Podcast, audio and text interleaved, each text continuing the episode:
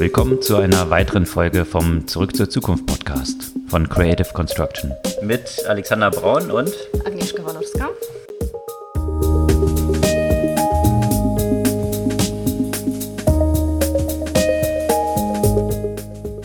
Was gab's Neues letzte Woche? Eigentlich könnte man fast eine gesamte Folge über die Probleme von Uber machen.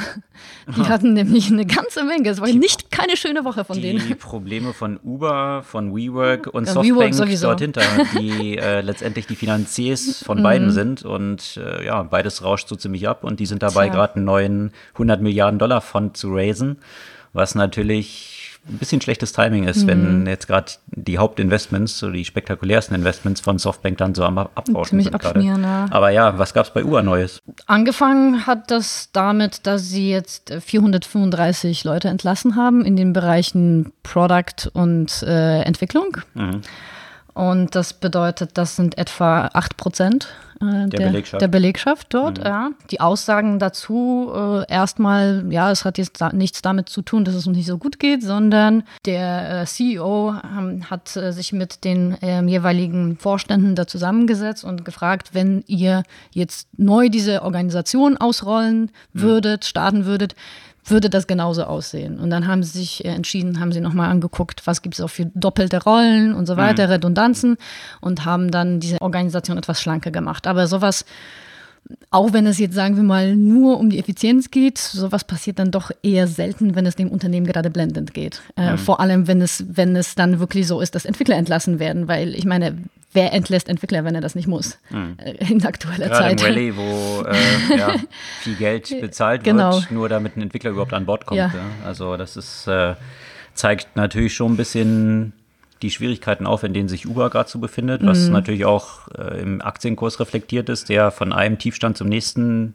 springt quasi. Und äh, ja, der Pfad zur Profitabilität ist halt noch ziemlich weit entfernt und deswegen probieren die ja lauter verschiedene Businesses aus, ne, die Absolut, vielleicht ja. profitabler sein könnten als das, was wir alle als Uber kennen, also sprich irgendwie Taxi quasi. Es ist ja auch nicht deren Geschäftsmodell, ne? hat sich ja natürlich auch, wurde besonders klar gemacht äh, im Kontext von dem Assembly Bill 5 in Kalifornien. Dieser Assembly Bill ist ein Ges- Gesetzesvorschlag, der eben vorsieht, dass Arbeitnehmer, die zuvor als unabhängige Auftragnehmer eingestuft wurden, den gleichen Schutz genießen sollen wie äh, Wie Arbeitnehmer. regulär Angestellte Genau, mit, wie regulär mit Angestellte. Mhm, Fehlzeiten, Krankzeiten, Urlaub, Urlaub. Mindestlohn und so weiter. Ja? Also das ist jetzt verabschiedet worden. Das ist genau, das ist, ge- das ist diese Woche gerade verabschiedet worden. Uber sagt aber kein Problem, weil die Fahrer, nämlich da geht es natürlich bei Uber konkret um die Fahrer. Die Fahrer sind nicht essentiell für unser Geschäftsmodell, weil nämlich dieses, äh, diese Regulierung besagt, dass äh, das zutrifft, wenn eben diese Angestellten zum Kern des, des Geschäftsmodells gehören. Und das ist bei Uber natürlich nicht so, Weil sie nur eine Plattform betreiben. weil sie nur eine Plattform betreiben, genau. Ja. Und da gibt es jetzt natürlich äh, viel Streit drum und Absolut. äh, wird spannend sein zu sehen, ob sich das jetzt über Gerichte dann weiterentwickeln wird, die ganze Geschichte, weil Uber natürlich, wenn das so der Fall wäre, ja, dann wäre das Business, was eh schon unprofitabel ist, noch wesentlich unprofitabler und dann steht natürlich dieses gesamte Geschäftsmodell grundlegend in Frage. Ja. Das hatten wir auch beim letzten Mal ja schon angesprochen. Ich meine, wenn du Geld verlierst, dann hast du zwei Optionen, Kosten reduzieren oder Preise erhöhen. Und beides scheint nicht möglich zu sein, weil Kosten reduzieren, ja, auf diesem, aufgrund dieses Bilds wäre schon nicht möglich, aber selbst wenn dieses Gesetz nicht gekommen wäre, hat der Uber eigentlich, um das zu verhindern, zusammen mit Lyft vorgeschlagen, wir führen jetzt einen Mindestlohn von 21 Dollar die Stunde ein, was auch so ein bisschen getrickst war, weil das nur für die realen Fahrzeiten äh, zählt. 40 Prozent der Zeit stehen die Leute aber rum. Das heißt, runtergerechnet ist es eben eher so 11 Dollar die Stunde, was unterhalb des Mindestlohns liegt. Wurde natürlich proklamiert nach außen hier 21 Dollar die Stunde. Also es hinkt auch so ein bisschen und das hatten die eben vorgeschlagen, um dieses Gesetz zu verhindern. Aber in jedem Fall werden die Kosten von Uber und Lyft nach oben gehen und der Spielraum, aber die Preise zu erhöhen, ist recht limitiert, weil es äh, entsprechende Cut-Third Competition dort gibt von zig anderen Playern.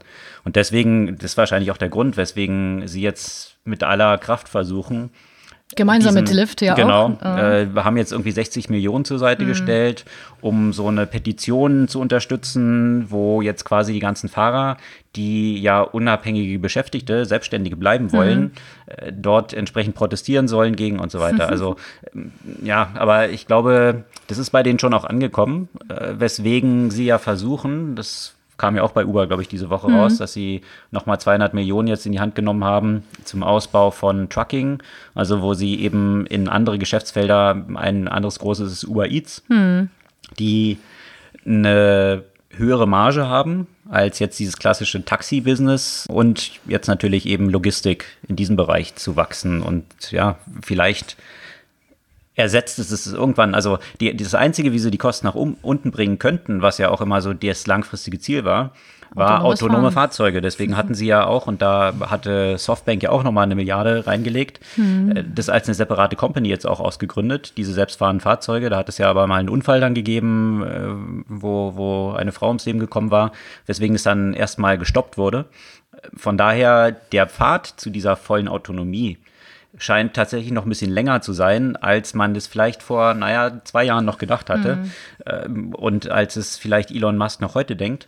Ähm, Oder zumindest sagt, dass er das denkt. Genau, der ja im nächsten Jahr schon eine vollautonome Flotte in der ganzen Welt unterwegs haben möchte. Das ist auch gut. Ich denke, man braucht solche Leute wie Elon Musk, die, die halt mit Visionen vorangehen. Bloß in Realität in Städten gerade, also so Autobahnen oder so, kein Problem. Aber in Städten Vollautonomie haben, das wird noch lange dauern. Hm. Und ich glaube nicht, dass Cash, was Uber zur Verfügung hat, äh, was es über weitere Spritzen von Softbank oder über die Kapitalmärkte noch raisen kann, dass das ausreichen wird, um bis zu dieser Vollautonomie zu kommen. Ja, das, das stellt eben grundsätzlich hm. so eine Company wie Uber in Frage. Hm.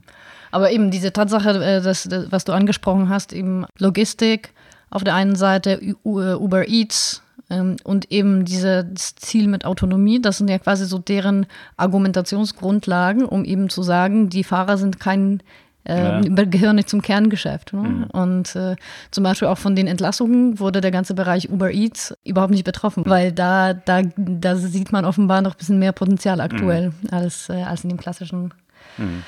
Ride-Hailing-Bereich. Aber das Spannende dabei, und, und das ist die Kette der Dominosteine, finde mhm. ich, die sich da so aufreihen, ist der verbindende Faktor eben von Softbank dahinter. Mhm. In diesen ganzen Valuations, die wir in den letzten Jahren gesehen haben, die eben nach oben getrieben worden sind von einem 100 Milliarden Fonds. Ja, also das hat es bisher noch nicht gegeben. Da haben auch alle äh, VCs im Silicon Valley mit den Ohren geschlackert und gesagt, irgendwie Softbank geht immer rein und ballert äh, Hunderte von Millionen in einem Unternehmen. Diese ganzen Investmentrunden sind so durch die Decke gegangen. Und dann hat man eben solche Runden gehabt wie mit WeWork, mit Slack und so weiter, lauter solche Unternehmen, die äh, natürlich extrem schnell gewachsen sind, aber wo das Geschäftsmodell höchst fragwürdig ist, so hm. wie bei Uber auch. Und das zeigt jetzt der Gang an die Kapitalmärkte mit dem IPO, dass die anscheinend nicht dazu bereit sind, diese Bewertung mitzutragen. Und das hat sich jetzt äh, in der letzten Woche, wir hatten es ja schon ein paar Mal, äh, jeder, der das Podcast schon ein paar Mal gehört hat, weiß, dass ich irgendwie schon seit Jahren quasi ein Riesenfan von WeWork bin. Also so sehr man das toll finden mag, so sehr man auch Uber toll finden mag. Also äh, keine Verwirrung hier stiften, ja. Das ist aus der, aus der Kundenperspektive, ist super, ja, keine Frage. Also viele Leute finden wahrscheinlich äh, WeWork toll und dort zu sitzen oder den Service, den so ein Seamless Service wie, wie Uber liefert, äh, das hat die Welt verändert, keine mhm. Frage. Und für viele Leute auch tatsächlich ein zusätzliches Einkommen geschaffen, ja. Also das kann man, kann man nicht nur schwarz und weiß sehen, aber für die, also es gibt, gibt sicherlich viele Leute, die extrem von profitieren, bloß sie profitieren auf der Basis, dass ein Service bereitgestellt wird, der höchst unprofitabel ist und eigentlich nur durch Subventionen von Softbank funktioniert. So. Und die Kapitalmärkte scheinen diese Subventionen nicht weiter mittragen zu wollen. Und das hat sich in der letzten Woche nochmal verschärft, wo ja, äh, ja WeWork vor jetzt etwa einen Monat angekündigt, angekündigt ja. hatte. Und zwar mit diesem S1, also dem, diesen Investmentprospekt, mhm. wirklich haarsträubend. Ja, das haben wir ja damals auch behandelt, was dort alles drinsteht, wo man denkt, also äh, hat da irgendjemand mal nachgedacht, hat er irgendwelche Berater gehabt, äh, von, von sich selbst in die Tasche wirtschaften und eigene Sachen an das Unternehmen verkaufen und naja, auf jeden Fall noch mit 47 Milliarden Anfang äh, des aktuellen Jahres bewertet.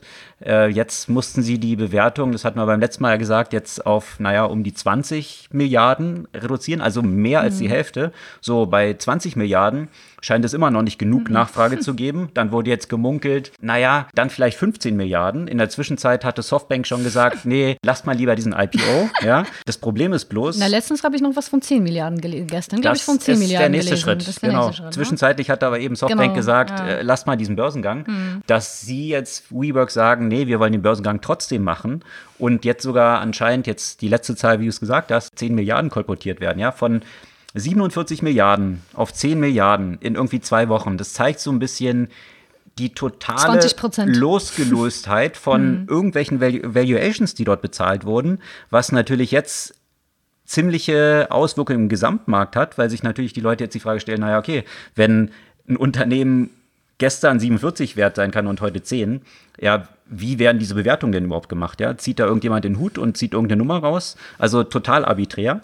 Und das zeigt aber auch die, äh, die Zwickmühle, in denen diese Unternehmen jetzt sitzen, weil Uber so viel Geld und äh, WeWork auch so viel Geld verbrennt, dass sie dringend Cash brauchen, um das Business weiter zu betreiben. Das heißt, um an Cash zu kommen, müssen sie diesen Börsengang machen. Selbst wenn sie jetzt irgendwie nur für 10 Milliarden an die Börse gehen und lange nicht so viel einnehmen, bloß wenn sie es halt nicht machen, wird ihre Chance, später einen Börsengang zu machen, auch nicht besser, weil ihnen das Geld ausgeht. Auf der anderen Seite, wenn sie jetzt den Börsengang machen, was ja Softbank mittlerweile nicht mehr will, dann wird es offensichtlich, dass die Bewertungen, die Softbank gezahlt hat, viel zu hoch waren, was dann wiederum diesen ganzen Fonds, den äh, Softbank jetzt versucht, eben den Vision Fund 2 mit über 100 Milliarden zu raisen, natürlich auch ein paar Fragezeichen auswirft, wie viele Leute dort investieren wollen. Und ich finde, das hat man an den Kapitalmärkten jetzt auch ein bisschen gesehen. Slack äh, zum Beispiel hat ja vorige Woche die Zahlen bekannt gegeben, erste Quartal, äh, was sie jetzt an der Börse äh, berichtet haben. Und die haben über den Erwartungen der Analysten gelegen. Normalerweise ein Zeichen dafür, dass dann die Aktie am nächsten Tag nach oben schnellt. Die Aktie ist aber am nächsten Tag um 15 Prozent gefallen. Das heißt, die Bewertungen, die halt für diese Börsenneulinge in der letzten Zeit eben gerade aufgrund dieser Inflation von, von äh, Softbank eben gezahlt wurden, die sind jetzt alle sehr in Frage. Und damit auch die ganzen Bewertungen jetzt im Tech-Umfeld gerade. Ja, also ich glaube, deswegen sind die Auswirkungen, die jetzt wie als erster Dominostein von Uber und WeWork ausgegangen sind, breiten sich doch so ein bisschen weiter auf diese ganze Branche aus. Ja. Was nochmal zeigt, ja, es reicht eben nicht, einen super Service zu haben, sondern man muss ihn auch monetarisieren können. Also nicht nur Value Creation, sondern auch Value Capture. Und ähm, wenn du super in Value Creation bist, kannst du ein tolles Produkt auf die Beine stellen, keine Frage. Bloß es ist noch kein Businessmodell, ein tolles Produkt zu haben. Das ist halt das Problem. Sonst gäbe es eine Menge toller Produkte. Bloß wenn man es nicht monetarisieren kann, und das scheint hier mehr als fraglich zu sein, dann ist es halt noch kein Business. Ja, apropos tolle Produkte. Eigentlich immer großes Thema, das Apple-Event. Mhm. Aber da muss man sagen, also ich habe ich hab dann erstmal mir das angeguckt, was, was die da alles so. Äh, Hast du es live geschaut tatsächlich? nee. Ja, aber eben allein das, das finde ich schon ein gutes Signal. Ja? Ich, ich habe das nie live geguckt, weil ich finde das absurd. Also ich war ja nie von den Fanboys, aber. Na gut, aber ich glaube, die Zahl von den Leuten, die halt, sagen wir mal, wenn wir mal so fünf Ja, Jahre zurückgeben, ja, mehr- oh, das neue iPhone kommt Ja. raus, ja krass, und was kündigen die noch alles an? Da hat man ja wirklich so ein bisschen in Startlöchern gesessen, selbst wenn man es nicht live angeschaut hat, war man gespannt, ja. Mittlerweile ist ja, pff, ja, okay, kommt halt ein neues iPhone, was irgendwie, weiß ich nicht, was ist jetzt das Tolle? Ja, es ist eine ganz tolle Kamera. Ja, genau. Weil das jetzt drei sind und nicht zwei. Genau, das, was äh, das Huawei schon vor über ein Jahr hatte. Ja, eben. So langsam trauen sich Leute zu sagen, dass der Kaiser nackt ist, ne? Mhm. Weil ich meine, das ist ja schon seit Jahren so, dass technologisch eigentlich Apple immer so ein bisschen hinterher ist. äh, Ne? Also was, was jetzt Kamera angeht, was den Speed angeht. Die haben Mhm. ja auch noch keine 5, 5G, wo viele von den zum Beispiel Huawei-Geräten Mhm. jetzt alle schon eigentlich mit 5G ausgestattet werden. Ähm, Aber irgendwie kam das alles, die, die konnten das alles noch gut durch, durch bestimmte User Experience und so weiter halt maskieren. Und ich meine, jetzt wird es ja auch positiv über die Kamera geschrieben. Da haben wir auch schon mal drüber gesprochen, dass äh, vieles in dem Kamerabereich sich eh nicht mehr bei der Hardware, sondern eher bei der Software le- letztendlich entscheidet. Aber da haben wir eben, wie gesagt, vor, vor einem Jahr quasi auch vom Jahr drüber gesprochen, bei als Google, Google, als erstes genau. gesagt hat, wir machen eine AI-based, Ja. äh, also dass wir die Bilder hochrechnen, Ja. dass du so Night Photography machen kannst und die Bilder trotzdem noch hell genug sind. Und das ist alles Software-based. Ja, Ja? Also genau. plötzlich spielt AI die Rolle und nicht mehr die Hardware. Ja. Aber was ich mich dann halt frage, ich weiß es nicht, erwarten wir dann ja auch nicht zu viel? Erwarten, also die, diese Erwartung, das muss jedes Mal irgendwie so die Mega-Entwicklung sein. Vielleicht haben wir uns ja auch so, so daran gewöhnt, dass, dass das jedes Jahr irgendwie getoppt werden kann, aber ich weiß nicht, wie viel jetzt wirklich in diesem Smartphone-Markt wirklich drinsteckt dann muss vielleicht Apple wirklich mit ganz anderen Produkten kommen, um diesen Wow-Effekt halt zu erreichen. Ne? Weil, ähm, ich glaube, das ist ja auch grundsätzlich, also wenn man sich Apple anschaut, ist es ja nicht eine Company gewesen, die so ein First Mover ist. Ja? Also Eben. wenn man jetzt sagt, okay, die hinkt dem Markt hinterher. Apple ist noch nie, also klar haben die, die haben dann Innovationen gebracht, wie das iPhone und, und, und viele Sachen, aber die sind ja nicht die ersten gewesen dort. Genau. Die haben es am konsequentesten durchgesetzt und in einen äh, User Experience gepackt was plötzlich einen Massenmarkt erreichen konnte. Mhm. Ja, aber sie sind nicht die ersten gewesen. Und äh, dass jetzt das Smartphone als eine Kategorie naja, nicht mehr diese riesen Innovationssprünge hm. liefert. Hm. Das ist auch äh, schon seit ein paar Jahren klar. Hm. Gleichzeitig muss man auch sagen, ja, vielleicht sind die Erwartungen zu hoch, dass man immer denkt, Apple hat so ein paar Category-Killer geliefert, die, die irgendwie den Markt komplett verändert haben. Also wo wären wir jetzt ohne Smartphones? Hm. Und die Erwartungshaltung ist entsprechend auch hoch. Aber die Frage ist, in welche Kategorien es noch reingeht. Wenn man jetzt sich nur isoliert jetzt mal Smartwatches anschaut mhm. von Apple, die anscheinend, so wird es dann ein bisschen kolportiert, naja, okay, so ein bisschen was Neues haben sie gebracht, ja. Smartwatches für sich genommen, allein diese Apple-Kategorie von Apple verkaufen, sind 15 Milliarden im Jahr. Hm. Ja. Also, das ist halt, wenn ein anderes Unternehmen mal eben so in zwei Jahren oder drei Jahren oder vier Jahren, die es jetzt gibt, ein neues Produkt geschaffen hätte, was einen Jahresumsatz von 15 Milliarden hat, hm. dann, äh, ja, dann würden viele dort äh, 24-Hour-Party machen, sozusagen. Hm. Ja. Aber Apple Und, wird mit anderen Maßstäben gemessen, ja. ja? Weil eben die Umsätze von ja. Apple auch so exorbitant mhm. sind und die Profitabilität so mhm. exorbitant ist, dass äh, um, also an der Börse wird ja wird ja die Zukunft gemessen sozusagen, mhm. ja, und die auf heute runtergerechnet. Das heißt, wenn ich so ein, so ein riesen Business habe, dann muss ich auch entsprechend exponentiell wachsen, um weiter genügend Fantasie zu haben. Und wenn man sich jetzt den Kursverlauf von Apple dieses Jahr anschaut, dann sind die, und viele sind dafür sind überrascht gewesen, dass sie gesagt haben, wow, die sind ja trotzdem 40 Prozent gewachsen in hm. diesem Jahr, was ja eine krasse Performance ist. Ja. ja. Wenn man sich aber mal anschaut, warum die hauptsächlich gewachsen hm. ist, Apple hat 200 Milliarden an Cash rumliegen, hm. die sie jetzt also viel davon, die haben immer noch viel Geld rumliegen, aber viele Milliarden haben sie jetzt ausgegeben, um eigene Aktien zurückzukaufen. Mhm. Also das hat maßgeblich dazu beigetragen, dass in den letzten Monaten der Aktienkurs von Apple nach oben gegangen ist, weil sie selbst halt Aktien aufgekauft haben. Und viel von dieser Steuer Vergünstigung, hm. die Trump ja gebracht hat, die jetzt Arbeitsplätze schaffen sollte und so weiter, ist von den meisten Unternehmen tatsächlich in Aktienrückkaufprogramme finanziert worden. Also sind die Steuervergünstigungen direkt an die Aktionäre geflossen, mhm. eigentlich über eine positive Kursentwicklung. Ja? Mhm. So viel zur Trickle-Down-Economy. Aber das hat natürlich den Kurs so ein bisschen stabil gehalten oder sogar nach oben getrieben, aber nicht, sicherlich nicht jetzt eine positive Businessentwicklung, die mhm. bei Apple bei dem wichtigsten Produkt wie einem iPhone ja so ein bisschen rückläufig ja. ist und man sich Fragen stellen kann, ob jetzt ja diese Kamera, die jetzt aber diesem Phone zusätzlich ist, wie gesagt, die andere schon seit über einem Jahr haben, hm. schafft jetzt nicht mehr so diesen Wow-Effekt. Und das, das, ist ja auch so ein bisschen das Problem, ne? weswegen auch weniger iPhones ja auch gekauft werden, weil früher die klassischen Fanboys, aber, aber nicht nur die, äh, haben sich jedes Jahr wirklich neues iPhone gekauft, mhm. weil die Sprünge in der Technologie, mhm. äh, im Speicher, in Klar. Geschwindigkeit und so weiter so groß waren. Das alte dann in, tatsächlich nach einem Jahr veraltet war. Genau, ne? aber jetzt, ich meine, mhm. äh, ich habe jetzt mein iPhone zwei Jahre und Klar. ich sehe jetzt nicht, warum ich jetzt wirklich ein neues bräuchte. Nee, absolut nicht. Äh, und dazu kommt vielleicht noch so ein bisschen weiß ich nicht, wie der Rolle das Spiel, die Awareness, was, was das eigentlich so für Nachhaltigkeit bedeutet. Und da sind vielleicht die Leute auch bereit, solche, solche mhm. Technologie, die jetzt wirklich weiterhin gut ist, auch länger zu verwenden. Äh, ja, aber der Punkt ist der, dass, dass äh, sowohl was die Kamera angeht, also mhm. jetzt, äh, du sprichst ja vom iPhone X, genau, was, iPhone was X, ja auch so dieses Top, Top-Line-Produkt war mhm. sozusagen das ist halt immer noch super schnell und, und hat, hat eine super Kamera und also klar, diesen, diesen Need, dass du jetzt denkst, oh, das Neue ist jetzt so viel besser, mhm. dass du jetzt nochmal 1000 Euro hinlegst, nee. das ist halt nicht zwangsläufig so nee. gegeben. Ja. Oh. Aber das, äh, was ich auch spannend fand, äh, was auch dort so mit diesem Event so ein bisschen zu tun hatte, ist ja, dass Apple jetzt angekündigt hat, wie deren eigenes Apple TV dann eigentlich mhm. aussehen soll.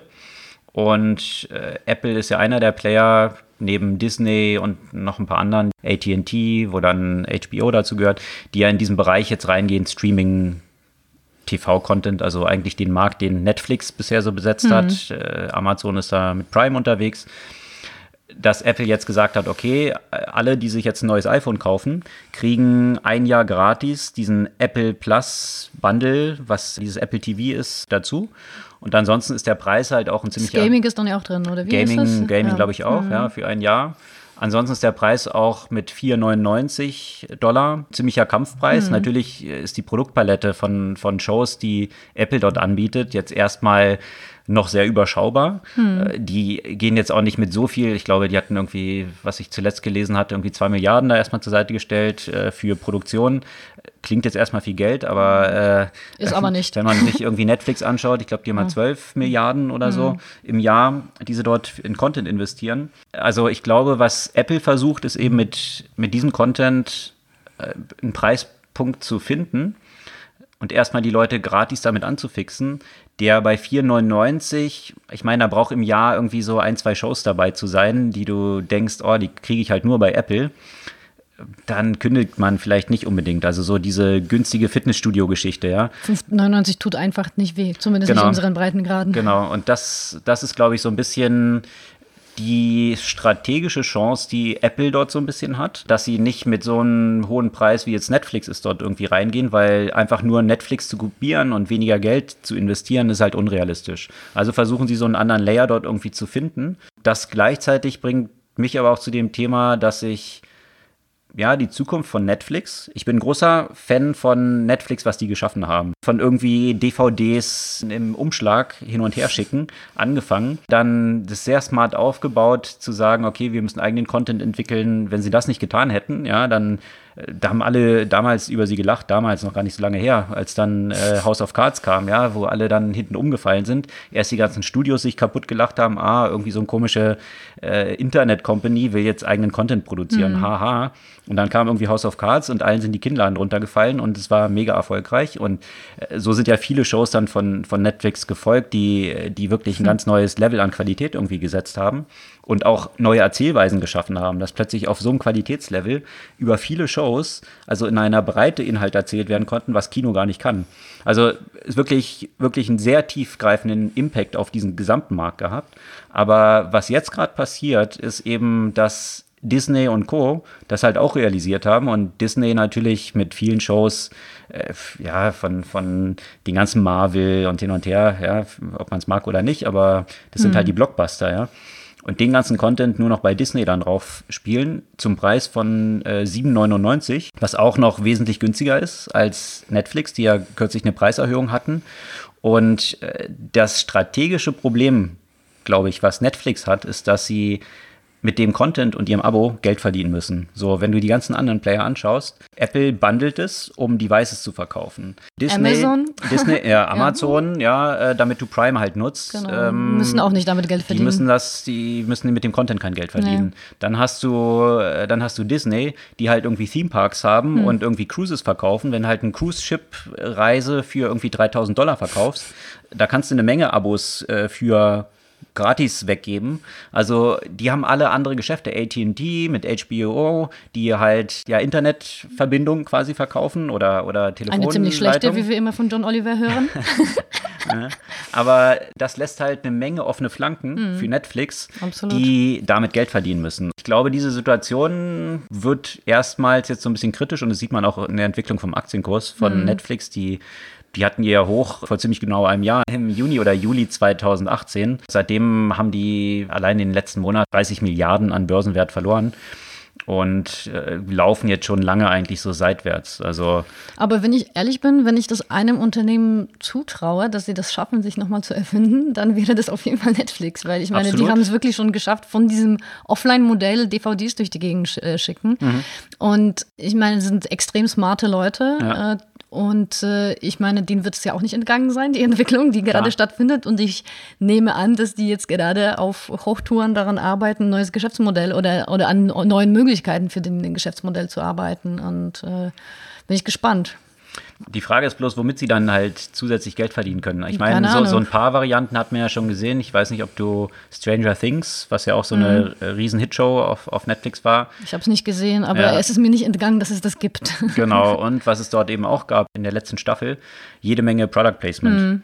Und äh, dass sie versuchen, vielleicht darüber, ohne dass ich Werbeunterbrechung habe, äh, vielleicht damit zusätzlich Geld zu verdienen. Weil klar, dass, dass da smarte Leute arbeiten, Haken hinter hm. und dass sie ja auch gezeigt haben, ja, eben super Produkt auf die Beine stellen hm. zu können. Bloß die Frage ist halt, wie findest du dann neue Revenue Streams, also die, die dich nicht so angreifbar machen über den direkten Content Verkauf sozusagen auf einer monatlichen Basis hinaus. Ich habe mich ehrlich gesagt gefragt, ob das nicht in eine komplett andere Richtung gehen könnte. Weil wenn du jetzt zum mhm. Beispiel den Netflix äh, über eine Datenverbindung äh, anguckst, die nicht besonders stabil ist, hast mhm. du trotzdem keine Probleme. Die schaffen es so perfekt, wirklich alles so auszubalancieren, dass du eine durchgängige Experience hast. Versuch dir mal irgendeine andere Videostreaming-App. Mhm. Die sind einfach so weit voraus. Und ich weiß es nicht, vielleicht wäre es eine Möglichkeit, sowas als, als, als a Service zum Beispiel anzubieten. Und genauso wie Amazon mit äh, Amazon ähm, Web Services, eher in den B2B-Bereich reinzugehen und, mhm. äh, und zum Beispiel da eine Lösung für anzubieten. Ich frage mich aber, wie nachhaltig dieser Wettbewerbsvorteil ist. Also einerseits, was die Entwicklung der Technologie angeht, also ob, ob das nicht in Amazon, ich meine letztendlich Netflix ist gehostet auf, auf äh, AWS. Ja, aber das ist nicht nur Hosting. Nee, ich ja, weiß, genau. aber ja. die Auslieferung, hm. ob das jetzt so ein nachhaltiger strategischer Wettbewerbsvorteil ist und auf der anderen Seite, dass die technische Entwicklung, dass Breitband immer verbreiteter wird. Also die Bedeutung Leichter. davon, also klar, hier in Deutschland. Äh, in, in Deutschland wird man das noch eine Weile brauchen. dass äh, hier noch ein echt, echter mhm. Wettbewerbsvorteil mhm. und natürlich die ganzen Rollout, wo natürlich Netflix jetzt kräftig wachsen will, ist so in ganzen Schwellenländern. Mhm. Aber die müssen halt knallhart auf Wachstum setzen jetzt die ganze Zeit.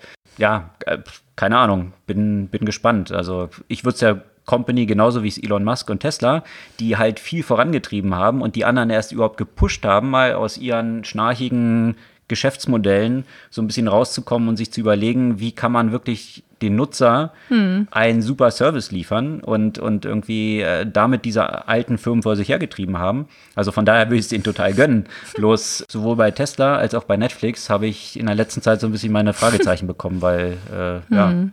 ja auch die Automobilhersteller auch aufgewacht sind. Ja, apropos eben Tesla, da gab es ja auch eine Meldung diese Woche, Dienstag auf der Automobilmesse ähm, hat sich ja der Entwicklungsvorstand von Daimler dazu geäußert, dass es wohl der letzte, die letzte Iteration des Verbrennungsmotors sein mhm. soll, mhm. dass keine neue Verbrennungsmotoren entwickelt werden. Das heißt natürlich lange nicht, dass noch keine, dass keine Autos mit Verbrennungsmotoren mhm. äh, gebaut werden, aber, aber eben keine entwickelt. neuen mhm. entwickelt werden. Und das ist äh, schon eine Ansage, wenn das von dem traditionellen äh, Unternehmen wie Daimler kommt. Ne? Und diese Entwicklung hätten wir wahrscheinlich nicht ohne Tesla. Absolut nicht. Also ja. wenn man so ein bisschen zurückdenkt, irgendwie war äh, E-Mobilität war ja irgendwie so ein bisschen so ein Witz, so ja. Also das für viele ist, ja, ist es immer noch ein Witz, aber ja. äh, ja. Hm. Aber eben zu diesem, zu diesem Geschäftsmodell, ich finde, da gab es auch noch, äh, weil wir jetzt gerade Content hatten und hm. Geschäftsmodelle und äh, den Part hatten, Value Creation versus Value Capture. Da gab es auch äh, ein Unternehmen, was vor einem Jahr für ziemlich viel Wellen gesorgt hat. Ich weiß nicht, kannst du dich noch an MoviePass erinnern? Ja, MoviePass, genau. War das nicht so wie ClassPass für Movies? Genau, genau. Und zwar hatten die äh, aus der Perspektive von Value Creation mhm. ein super Produkt. Und zwar, du zahlst 9,99 Dollar mhm. und kannst so häufig ins Kino gehen, wie du willst. Mhm weil das natürlich super Value Creation war, mhm. hatten die dann Millionen von Abonnenten innerhalb kürzester Zeit und haben den Kinos viel Kopfschmerzen bereitet, weil äh, sie jetzt gesagt haben, guck mal, wir wollen eigentlich diese ganzen Kinos und wie man fürs Kino zahlt, disrupten. Mhm. Sie hatten nur ein kleines Problem. Und das Problem war, Sie haben die Kinos für jeden Besuch von jeder Person eins zu eins bezahlt. Das heißt, wenn eine Person, und das war über 9,99, oh. bei, bei einem also Kinobesuch also nur. Das heißt, wenn ich nur einmal ins Kino gegangen bin, mhm. ja, was die meisten, die so einen Service dann gebucht haben, natürlich nicht gemacht haben, die sind dann zum Teil 10, 20 Mal ins Kino gegangen, dann war die Burnrate relativ hoch, mhm. ja, die ich dort hatte. Und da hat äh, so, und das war so ein traditionelles Unternehmen, was dahinter stand, was 70 Millionen dann reingeballert hat und hoffte, damit auf so eine Marktdurchdringung zu kommen, dass sie irgendwann den Kinos die Terms diktieren können. Und was sie als Geschäftsmodell eigentlich ausbauen wollten, war, äh, wir sind der Owner der Kundenbeziehung, was ja mhm. immer eine gute Idee ist, ja, und wollen dann von den Kinos Anteile an dem Umsatz bekommen. Also das, das Popcorn, was dort verkauft wird und so weiter. Also, dass ich daraus dann nachher ein, ein Businessmodell baue, was diese, diese Flatrate irgendwie trägt. Aber ja, äh, das hat sich ziemlich schnell gezeigt, dass, dass die halt so viel Geld verbrannt haben. Mhm. Wenn die auf der einen Seite fix einfach nur 9,99 einnehme und, und das schon nach einem Kinogang äh, ich schon in den roten Zahlen bin, äh, das hat sich nicht getragen und ist tatsächlich äh, im Juli diesen Jahres ist die Seite so ein bisschen in den Hiatus gegangen und man wusste nicht so recht, was passiert und jetzt wurde offiziell bekannt gegeben, dass der Service eingestellt wird. Also klassisch wieder ein, ein Thema, wo äh, ich mich noch gut erinnern kann, wo im letzten Jahr viele rumgerannt sind und gesagt haben, oh, geile Idee, Movie Pass, warum hat es hier in Deutschland noch keiner gemacht? Und du sagst, ja, ich kann eine Menge geiler Ideen umsetzen, wenn ich Millionen, wenn ich, wenn ich Millionen verbrennen will, ja. dann kann ich jede Menge ja. ähm, äh, Customer Value schaffen, ja. Wenn ich mich an die Straße stelle und irgendwie 100 Euro Scheine verteile, dann werde ich eine Menge Leute finden, die das gerne nehmen. Geschäftsmodell ist es trotzdem noch nicht. Mhm. Da schauen manche so ein bisschen schadenfroh jetzt auch eben auf die Ubers dieser Welt, die halt vor kurzem noch die Superheroes waren und bei der äh, bei, bei den ganzen Messen der Welt dann mit, ich kann mich noch erinnern, mit Zetsche, dann der Travis äh, Kalernick dann aufgetreten ist und beide so Unternehmen hinter sich hatten, die 60 Milliarden bewertet waren und mhm. man so Daimler ein bisschen belächelt hat und gesagt hat, hahaha, guck mal, hier Uber hat 60 Milliarden Bewertung. Jetzt zeigt sich halt so ein bisschen, naja, früher oder später muss man halt auch Geld verdienen. Ja. Ne? Und mhm. ähm, das äh, wirft hier noch so ein paar Fragezeichen auf. Ja, und apropos eben Geld verbrennen und Geld verdienen, da musste ich auch äh, ganz schön lachen, als ich diesen Artikel äh, zum Thema Vanity Marketing in den Startups gelesen habe. Okay, worum geht's da? ja, eben darum, dass Star Startups ja häufig dann irgendwann mal relativ viel Geld bekommen und natürlich sehr viel davon ins Marketing gesteckt wird. Und mit Marketing ist dann nicht unbedingt das gemeint, was ich zum Beispiel unter Marketing verstehe. Also ganz genau wissen, wofür das Geld ausgegeben wird, was Return of Investment ist mhm. und, äh, und so weiter, sondern eben dieses Vanity Marketing tolle Prominente, so. große Messen, mhm. äh, Tamtam, mhm. Offices überall aufmachen, mhm. damit alle wissen, äh, wie bekannt und wie groß wer wir sind, hat, wer den größten hat. Und mhm. ich meine, da gibt es ja auch schon hier genug Startups, die man beobachten kann, Klar. die das genauso machen mit äh, 20 Marketingleuten in redundanten Positionen, bei denen jeder noch eine Agentur sozusagen zu managen hat. Ne? Kenne ich so ein, zwei. Genau. Mhm. Deswegen, deswegen musste ich letztendlich so, so lachen darüber. Ne? Dass äh, in vielen den, den Startups 30 äh, Prozent der Belegschaft ist Marketing und entsprechend viel wird da ausgegeben und äh, keiner möchte sich so richtig um diesen langweiligen Teil kümmern im Sinne von, was bringt das tatsächlich, wie zahlen die einzelnen Maßnahmen aufeinander ein. Und ich glaube, das ist so das typische Problem von Unternehmen, die, die ja, die letztendlich nicht mit ihrem eigenen Geld äh, arbeiten, ja. Mhm. Weil, weil wenn man sich Unternehmen beobachtet, jetzt im Mittelstand oder welche, die gebootstrapped haben, ja, mhm. da kannst du dir sowas nicht leisten. Mhm. Und äh, deswegen gibt es ja auch immer wieder äh, Unternehmen, die irgendwann mal zu sehr großen Bewertungen verkauft werden, von denen man einfach noch nie gehört hat, weil die sich auf was fokussiert haben? Auf ganz gezieltes Marketing an ihre genaue Zielgruppe mhm. und nicht darauf gesetzt haben, dass die ganze Welt weiß, wie geil ja, sie sind. jeden ja? Tag in, in Medien zu sehen. Genau.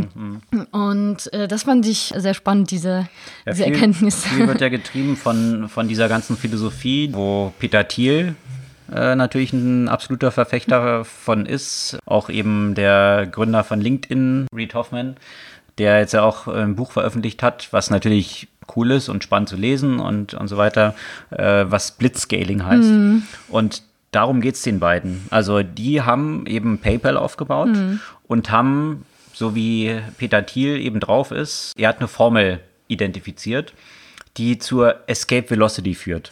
Also der, der Geschwindigkeit, wo man allen Leuten wegrennt. Ja? Mhm. Und, und diese Formel, um es ganz knapp zusammenzufassen, bedeutet, ich muss so viel Kohle aufnehmen, also es, es und da, da steckt auch hinter der Philosophie von, von Softbank mhm. hinter. Das heißt, wenn ich sage, ich habe ein Tech-Business, was durch Netzwerkeffekte getrieben ist, dann wird es weltweit dort eigentlich nur einen Player geben, der richtig abräumt. Also dann gibt es natürlich irgendwie noch so ferner Liefen, ja, die zweiten, die sind dann aber vielleicht mit einer Bewertung von Drittel oder der Hälfte unterwegs. Sieht man ja gerade so an, wenn du, wenn du jetzt irgendwie Uber mit Lyft vergleichst, ja. Mhm. Also ist Lyft ja weit abgeschlagen. Und das ist so ein bisschen die Philosophie dahinter. Du musst halt so viel Kapital aufnehmen, wie du nur aufnehmen kannst, wenn du Traction gefunden hast. Also mhm. wenn du mhm. glaubst, dass du halt so ein Product Market Fit hast und dann alle Kohle raufballern, die du raufballern kannst, weil dann die anderen irgendwann nicht mehr mitkommen. Also mhm. ähm, darum geht es dann halt, so viel Geld zu raisen wie möglich. Aber die Schwierigkeit ist halt dann, und da sind wir wieder beim Anfang äh, von, vom heutigen Podcast, wenn das Geschäftsmodell aber dann noch nicht funktioniert. Also häufig ist dann so, klar, Amazon hat auch lange Geld verloren oder am Anfang bei Facebook hat man gesagt, ja, wie wollen die jeweils Geld verdienen? Ja, kann man sich Artikel von 2011 Absolut, durchlesen, ja. ja. die, die sehr amüsant sind, wo er gesagt wird, ja, haha, und irgendwie, die haben halt viele Nutzer, aber die werden ja nie profitabel werden. Mhm. Ja, Facebook druckt Geld. Ja. Mhm. Aber die Frage ist eben äh, bei diesen Themen, welche davon haben wirklich einen Pfad zur Profitabilität mhm. und welche sind tatsächlich einfach nur riesige Geldverbrennungsmaschinen mit dem Ziel, Number One zu werden weltweit, ohne dass tatsächlich äh, irgendwann ein Profit dann kommen kann ist natürlich ein hohes Risikospiel. Und Absolut. Aber ich, ich glaube, das, das ist ja auch nicht unbedingt gemeint, dieses, äh, nicht alleine diese Tatsache, dass man so viel Geld aufnimmt und so viel Geld ausgibt. Die Frage ist halt, wie gibt man das ja auch aus? Mhm. Weil ich würde sagen, bei, bei Amazon, aber auch zum Beispiel jetzt, wenn man jetzt ein deutschen, äh, deutsches Unternehmen nimmt, auch Zalando, mhm. äh, das natürlich alles darauf gesetzt hat, die Nummer eins zu werden.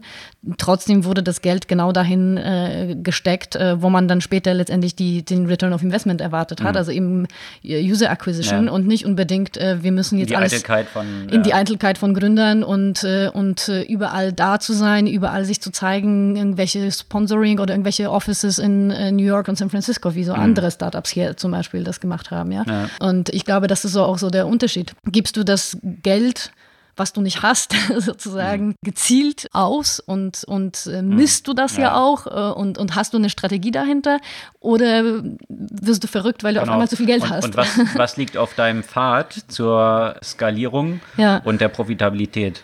Und da liegt nicht zwangsläufig, je nachdem, welche Kundengruppe du hast, mhm. liegt aber nicht zwangsläufig auf dem Pfad, möglichst viel PR zu kreieren. Genau. Also ich habe das Beispiel von, von Bekannten von mir, der eben hier Sociomantic in mhm. Berlin gegründet hat. Das sind vier Jungs gewesen, die haben sich Geld von der Bank geliehen. Ja, und noch nicht so lange her. Also es, mhm. wann war das? Vor, vor irgendwie, ich glaube, acht Jahren oder so. Mhm. Also Geld von der Bank leihen, das kennt man ja gar nicht mehr. Das also, macht man ja, doch gar nicht. Ja, genau. Und die haben quasi dann ein Tool entwickelt, was so ein Business-to-Business -Business war, dafür musstest du halt nicht die ganze Zeit deine Fresse in irgendwelche Kameras halten und irgendwie bei, bei deutsche Startups und Gründerszene gefeiert werden. Und Awards und, einsammeln, und auch nicht ständig nicht irgendwelche, oh, wir haben wieder eine Runde geraced, was eigentlich ja nur bedeutet, ah, ich habe wieder Equity abgegeben. Also wenn ich an mein Unternehmen wirklich glaube, dass es eine mhm. fette Sache werden kann, dann ist ja jedes Mal, dass ich davon Equity abgebe, ja eigentlich schade. Mhm. Ja?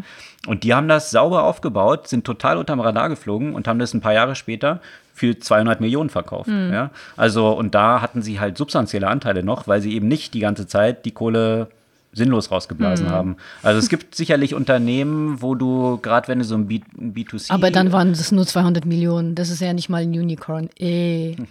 Tja, und da würde ich mir mal anschauen wollen und, und äh, wie viel, wenn, wenn du jetzt dir anschaust, wie Venture Capital mhm. eigentlich Unternehmen reinfließt, wo du Liquidation Preference hast, Klar. wo du nachher im Zweifel, selbst wenn du einen tollen Exit hast, bei den Gründern nicht mehr viel ankommt, ja. äh, wenn du die Kohle so rausgeblasen hast, dann ist es halt die Frage, wie viel bei dir wirklich hängen bleibt mhm. und ob es dann wert war, dafür dich in den Medien so Vanity-mäßig feiern zu lassen. Ne? Aber das hängt wahrscheinlich auch so ein bisschen davon, ob, ob du jetzt so ein B2C-Model bist, ein B2B, äh, wo es da noch gewisse Unterschiede gibt. Aber in beiden, gebe ich dir recht, hm. muss man sich halt genau überlegen, was dann eigentlich der Pfad äh, zu dem erfolgreichen ja, Aufbau oder auch Exit des Unternehmens dann ist. Ne?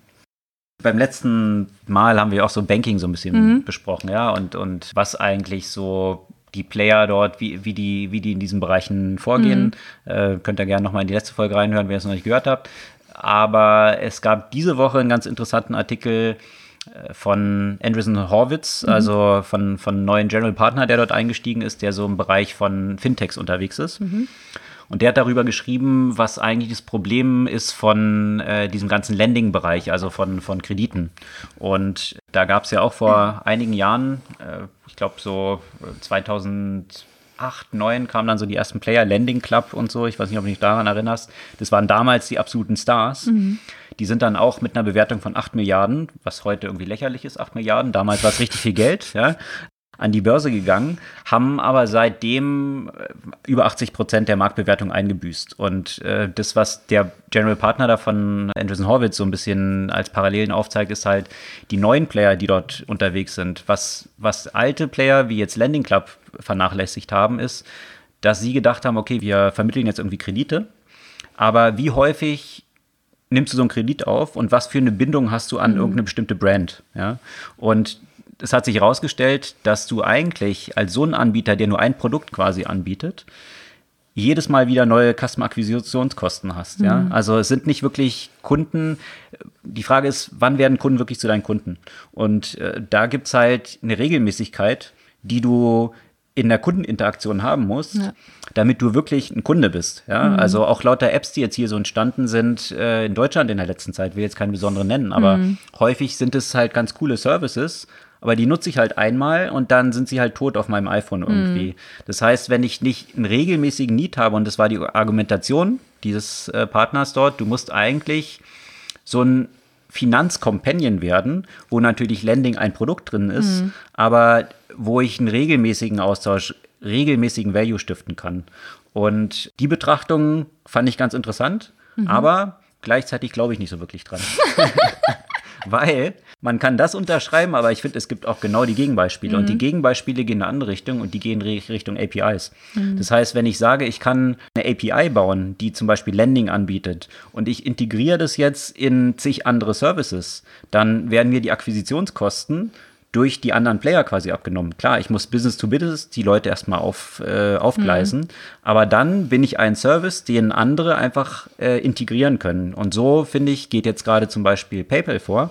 Die haben jetzt einen Service gelauncht, dass ich äh, im Bezahlprozess, wenn ich jetzt bei Amazon oder wie auch immer ein Produkt kaufe und es mit PayPal zahle, kann ich einfach einen Kredit dann gleich nehmen von PayPal, sodass ich in, meinem, in meiner User Journey des Bezahlens gleich die Möglichkeit habe, einen Kredit zu haben. Da bin also, ich aber überrascht, dass PayPal das irgendwie von der User Experience äh, schafft, gemessen an unserer letzten Erfahrung mit PayPal. Ja, gibt es so ein paar Probleme auch natürlich bei PayPal, ja. aber ich finde es interessant und es geht genau in, diese, in diesen Aspekt rein, den wir auch so im letzten Jahr halt mhm. behandelt haben mit Pervasive Banking. Mhm. Banking ist halt nicht mehr eine Destination, wo mhm. ich äh, früher eine Filiale hatte oder jetzt gestern eine App, sondern Banking und die ganzen Produkte dort drin sind ein Need, der einem bestimmten Zeitpunkt meiner User Journey irgendwie auftaucht. Mhm. Und wenn ich dort präsent bin, zum Beispiel durch eine API, wo ich einen Service habe, oder wenn ich auch mir Unternehmen anschaue wie Stripe, ja, mhm. die eigentlich absolut im Hintergrund bleiben, aber die ganze Infrastruktur bringen. Und deswegen finde ich das genau das Gegenbeispiel mhm. von diesem Argument, was Andreessen Horwitz dort gebracht hat, dass du jetzt so ein, so ein rundum Companion irgendwie sein musst und die direkten User besitzen musst, um ein richtig profitables Business aufzubauen. Mhm. Macht also. jetzt auch viel Consors zum Beispiel, ne? Äh, das fand ich auch interessant, äh, immer wieder auch sehr in den Einkauf integriert. Also gerade wenn du im E-Commerce-Bereich bist, wo du ja etwas teure Sachen kaufst, Fahrräder oder solche Sachen, eine Erfahrung, die so seamless ist. Ja, du, du sagst. Was machen die dann so Konsumerkredite dann Genau, so Konsumentenkredite, dann wird dir genau direkt angezeigt, wie viele Raten kannst du dir auswählen, kannst du über Jahre äh, mit irgendwie 19 Euro pro Monat. Aber wie ist, wie ist der Userflow dann? Und der Userflow woher wissen die, dass du halt das Fahrrad kaufen willst? Äh, also das ist wirklich, wirklich direkt da drin integriert und dann Wo drin? Äh, in, in den E-Commerce-Prozess und dann bekomme ich direkt zu der Verifizierung letztendlich, musst, man muss mich ja als Kunden verifizieren. Also das ist offenbar auch eine API, wo quasi mein Basket dann an die übermittelt wird. Dann wird ja quasi mir das, das also, du bist jetzt nochmal um den Flow, du bist beim Online-Fahrradladen. Genau, ich bin kaufst, dann, klickst auf Kaufen. Genau, ich klicke dann, dann ein, also du kannst, ich kann entweder irgendwie kaufen und dann bei Zahlungsmethoden kann ich entweder die üblichen Kreditkarte und mhm. so weiter oder halt Ratenzahlung. Ne? Mhm. Ach, und bei der Ratenzahlung ist Und dann bei- Konsors dahinter. Genau, und da ist direkt Okay. Konsors dahinter, aber das, das bekomme ich alles, also klar bekomme ich irgendwann mal irgendwelches Paperwork, Mhm. äh, aber das muss ich ja nicht mal aufmachen, weil es alles in einem Flow Mhm. mit eben entsprechend Identifizierung und so weiter stattfindet, Mhm. ja. Und das ist ja etwas, was, was früher ja, musste ich erstmal zur Bank und dann hätte ich hätte es noch so viel Zeit gebraucht, bis ich dann verifiziert wurde und, und äh, meine Schufa und was Mhm. auch immer, ja. Und, und jetzt ist es, drei Tage später kriege ich dann meine Mhm. Sachen halt, ne? Obwohl ich dann quasi diesen, diesen komplexen Vorgang von Kreditaufnahme äh, unternommen habe. Und das sehe ich halt genau als die zwei strategischen Mhm. Positionierungen, wenn du in dem Bereich unterwegs bist. Die eine, du hast so ein Finanzcompanion, wo du möglichst holistisch alles abbildest Mhm. und dann der Owner der Kundenbeziehung bist und möglichst täglich einen Mhm. Austausch mit dem Kunden hast und irgendeine Relevanz schaffst. Oder aber du kannst spezialisiert sein und irgendwie eine API haben und einfach in den ja, in der User Journey des Nutzers dann einfach auftauchen, ohne dass du jetzt irgendwie eine besondere Brand Recognition brauchst, ja, sondern einfach halt Pervasive Banking einfach anbietest und, und nicht nur, und da kannst du dann halt auch Single Product irgendwie quasi so sein, ja, und, und beides sind strategische Möglichkeiten. Dazwischen wird es halt schwierig, das ist, glaube ich, das Problem. Dass wenn ich sage, ich will jetzt irgendwie so der Owner der Kundenbeziehung sein, habe aber nur so ein Produkt, was ein Kunde vielleicht alle drei Monate mal nutzt, dann habe ich halt jedes Mal wieder die Akquisitionskosten Hm. und dann äh, besteht natürlich das Problem. Was hattest du noch? Ja, ich hatte noch eine Sache. Amazon Alexa hat eine neue Funktion eingeführt. Und zwar, wenn Alexa deine Frage nicht beantworten kann, Mhm. äh, können die User das tun. Okay, also ich selber kann dann, also oder dann Die gibt's ja, dann, die werden dann halt irgendwo aufgelistet und äh, die, diese Fragen und dann können die Nutzer diese Fragen dann entsprechend beantworten. Also das hört sich schon äh, nach äh, Also nicht per Voice, dass Shit, du auf einmal. Shitstorm going to happen an. Exakt, genau. Diese gleiche Befürchtung hat der Technology Review in dem Artikel, in dem sie das beschreiben, nicht überraschend, ja. Die wollen das natürlich mit so Scoring und Bewertung und was weiß ich, ne? Äh, Aber trotzdem, die kommen mit so Beispielen wie, wie viele Instrumente hat äh, Stevie Wonder gespielt, ja? Das ist jetzt vielleicht eine Frage, die jetzt ähm, politisch nicht besonders geladen ist. Schau Aber dir mal jedes Video auf YouTube an, der, was noch so unpolitisch ist. Ja. Spätestens beim zehnten Kommentar bist du in irgendwelchen Flame Wars. Genau. Also von daher. Ja, aber ich meine, das ist ja auch an, äh, angenommen, dass diese Fragen gestellt werden. Aber welche Fragen können sonst noch gestellt werden? Ne? Da sagt jetzt natürlich äh, Amazon, ja, ja, die werden maschinelles Lernen verwenden und automatische Filter. Äh, natürlich klassisch amerikanisch. Warum hauptsächlich? Um irgendwelche Profanities auszuschließen, ja. Und erst im nächsten Schritt kommt so ein bisschen dieses, ja, äh, das mit dem Politischen ist natürlich immer schwierig und äh, sie hoffen, dass das durch diese Bewertung und Voting äh, gelöst wird, Naja, ja. Wenn ich so zurückdenke, wie hieß dieser Bot nochmal von Microsoft? Ja, genau, der dann zum plötzlich Nazi so, mutiert so ist. Mhm. Rassistischen äh, Ding mutiert ist, wo die Nutzer das halt auch füttern konnten. Genau. Also das, Zwar in kürzester das Zeit. Problem, das Problem ist, ist äh, lauter solche Sachen äh, brings out the worst in people Genau. oder halt so wenige, äh, auch wenn die meisten irgendwie mit guten Intentionen dabei sind, reichen halt einige wenige aus, um sowas dann eben auf schiefe Gleis zu führen. Also bin ich Mhm. Ja. mal gespannt, wie die das äh, mit dem Bewertungsmöglichkeiten dann entsprechend verhindern wollen. Aber Ja, allerdings. Ja, Buchempfehlung. Buchempfehlung, was gibt's dieses Mal? Ja, ich war ja heute, äh, ich war heute nicht, ich war äh, in der Woche äh, unter anderem bei der Demexco und das bedeutet, dass ich eine relativ lange Zugfahrt vor mir hatte und äh, da habe ich mir ein Buch vorgenommen. Mm, Die Empfehlung wird nicht viel was bringen, außer denen, die Polnisch sprechen. Äh, Aber Also alle anderen können jetzt schon abschalten. Ja? Also, Aber ich, muss, ich, möchte, ich möchte über dieses Buch sprechen, weil es dann doch zum Thema passt. Der Autor ist unbekannt. Äh, Der ist nur unter einem Pseudonym, also quasi so ein Internet-Pseudonym bekannt, weil der Stoff für dieses Buch kommt letztendlich aus dem Facebook-Post. Und es ist letztendlich so gekommen, dass er über seine Zeit, ähm, in der er in Großbritannien gearbeitet hat, äh, immer diverse Anekdoten aus seinem Leben äh, lustig beschrieben hat. Und das wurde tausendfach irgendwie geteilt und, und so weiter. kanntest du es auch daher schon? Nee, ich kannte so, es okay. gar nicht, weil ich ja, sagen wir mal, in dem, mit dem polnischen Internet nie so, nie so stark zu tun habe. Aber Jetzt ist es äh, daraus quasi ein Buch geworden. Also ein Phänomen, das letztendlich auch nur möglich ist durch, durchs Internet, weil wahrscheinlich hätte er einfach ein Buch geschrieben und hätte es versucht, bei irgendeinem Verlag unterzubringen, hätten ihm alle gesagt, so, pf, was willst du, Junge? Hm. Und, hat er so im äh, Selbstverlag rausgebracht jetzt? Nee, Buch, nee, nee, nee, da, hm. da, da, hat er das tatsächlich. So, da hat er weil er entsprechend die Audience hinter hatte und genau. damit beweisen konnte, dass es viele Leser Exakt. schon gibt genau. und damit, ja, klar. Genau. Äh, ich finde es äh, spannend, wenn eben auf diese Art äh, dann diese neue, ja, Sachen, neue Sachen entdeckt werden mhm. und entstehen. Ja. Mhm. Also für die, die Polnisch sprechen, das Buch heißt Emigratia von Malcolm äh, XD und das XD kommt von dem Smiley-Emoticon. Also ein Buch, was so die Veränderung des Buchmarktes auch so ein bisschen in Verbindung mit dem Internet und der Auswahl genau. von Inhalten demonstriert. Äh, speziell für unsere polnischen Zuhörer. Extra für euch, ihr wisst, wer gemeint ist. Ähm, ja, so viel für heute. Wir freuen uns weiter über eure Kommentare, euer Feedback und eure Likes und natürlich auch gern über eure Follows. Kann man auf so einen Button klicken, dann äh, kriegt ihr jedes Mal eine Notification, wenn wieder ein neues Podcast von uns da ist, was jede Woche am Montag, ganz früh am Morgen für euch bereit liegt. Und ja, alle Artikel und Links, die wir hier besprochen haben, könnt ihr wie immer auf unserer Podcast-Blogseite finden, um selber auch noch ein bisschen dazu nachzulesen. Dann freuen wir uns auf kommende Woche. Bis dann.